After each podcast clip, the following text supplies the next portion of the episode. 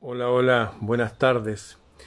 Quiero hacer un, compartir una pequeña noticia latinoamericana de hoy día que no está saliendo en ninguna parte, pero que guarda cierta relación con cómo se ha estado manejando la contingencia, sin entrar en detalles en el mundo. Les recuerdo que países como Suecia no hubieron cuarentena, no hubo nada, no hubieron nada, los niños seguían yendo al colegio porque los niños son los que menos se enferman. Y Suecia siguió igual nomás. Les recuerdo que también que la propia China, ¿ustedes creen que China se vacunó? No, no se vacunó. Y ahora están comprando a todo el planeta. Aquí en Chile se compraron las distribuidoras de electricidad y todo esto. Y hubo un presidente, que el presidente de Bielorrusia, que le ofrecieron mil millones de dólares, el FMI, por decretar cuarentena. Y él dijo, pero si decreto cuarentena, el país va a quebrar y vamos a tener que pedirle dinero a los mismos del FMI para que los bancos puedan prestarle a la gente. Dijo, esto es una volada. No. Bueno, y pasó solo un mes y el presidente de Bielorrusia, Bielorrusia significa la Rusia blanca, declararon que era un nazi, un tipo indeseable y qué sé yo. De hecho, una persona que yo admiro mucho de Argentina, una doctora, la doctora Brandolino, también la han acusado también de ser nazi por denunciar con todo su poder intelectual lo que está sucediendo y enlazando esto con movimientos económicos que llevan siglos en el planeta. Ella fue una de las primeras que habló de la reina Victoria y todos sus descendientes puestos en el poder. Bueno, la noticia es esta. El presidente de Brasil acaba de decir que está en su constitución el artículo 5.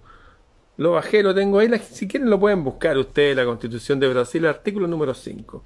Tiene como cincuenta y tantas cosas. Pero que dice que nada puede impedir a las personas ser libres y andar libremente por la vida y trabajar libremente. Se lo estoy resumiendo en sencillo.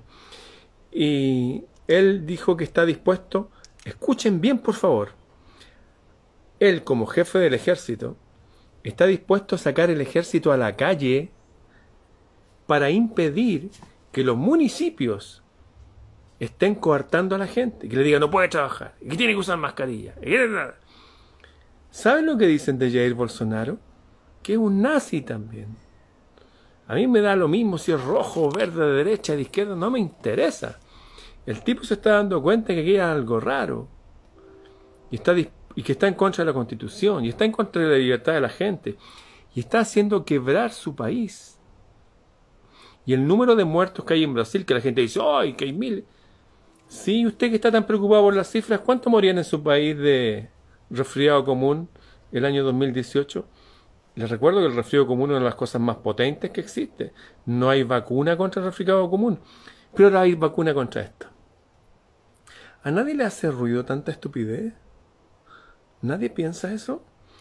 Bueno, el presidente de Brasil, el país más grande de Sudamérica, más grande de todo el mundo, dicen, acaba de decir que va a sacar al ejército para impedir que los municipios, las distintas ciudades, sigan decretando cuarentena y todas esas cosas que hacen quebrar al país. Los países que no han aplicado estas medidas, ¿qué ha pasado con ellos? Ahí están felices. Ejemplo, Suecia. No se dan cuenta que algo está pasando. Por ahí se comenta ya públicamente que parece que hay algo, alguien, algo, que nos quiere más pobres, más débiles, enfermos y estériles. Pobres, débiles, enfermos y estériles. Eso es lo que está pasando viendo solamente la casuística, el número de casos en las distintas áreas del ser humano, salud, economía, libertad de expresión. Eso es lo que está pasando. Pobres, débiles, enfermos y estériles. ¿A ustedes no les parece raro que el Papa, ah, Papa jesuita, curioso, como los de Adam Weishaupt, 1776, los Illuminati, que el Papa diga que ellos, él como jefe de la iglesia y la voz de Dios, mira el nivel de imbecilidad que hemos llegado, él es la voz de Dios. Bueno, hay gente que cree eso, hay 1.400 millones de pelotudos que piensan que eso es así. Bueno, él dice que quiere, y él como la voz de Dios, un mundo más pobre, pero más igualitario, porque la igualdad es un don de la naturaleza. El líder de la derecha en mi país, Joaquín Lavín, ¿qué dice?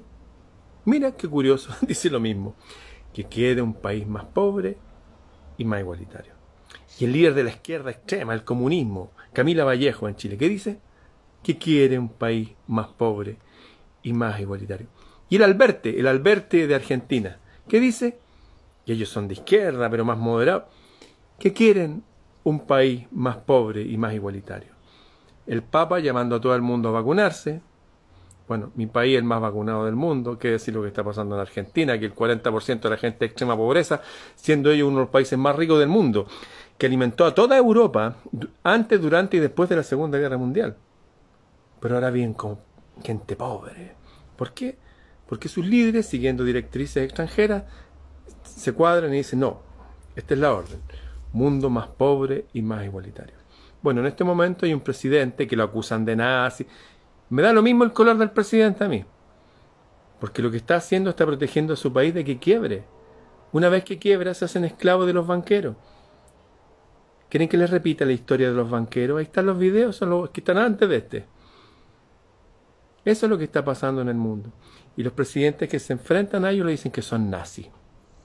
¿Quieren que le hable de los nazis? ¿Realmente qué pasó ahí? Se los voy a contar, pero en otro video.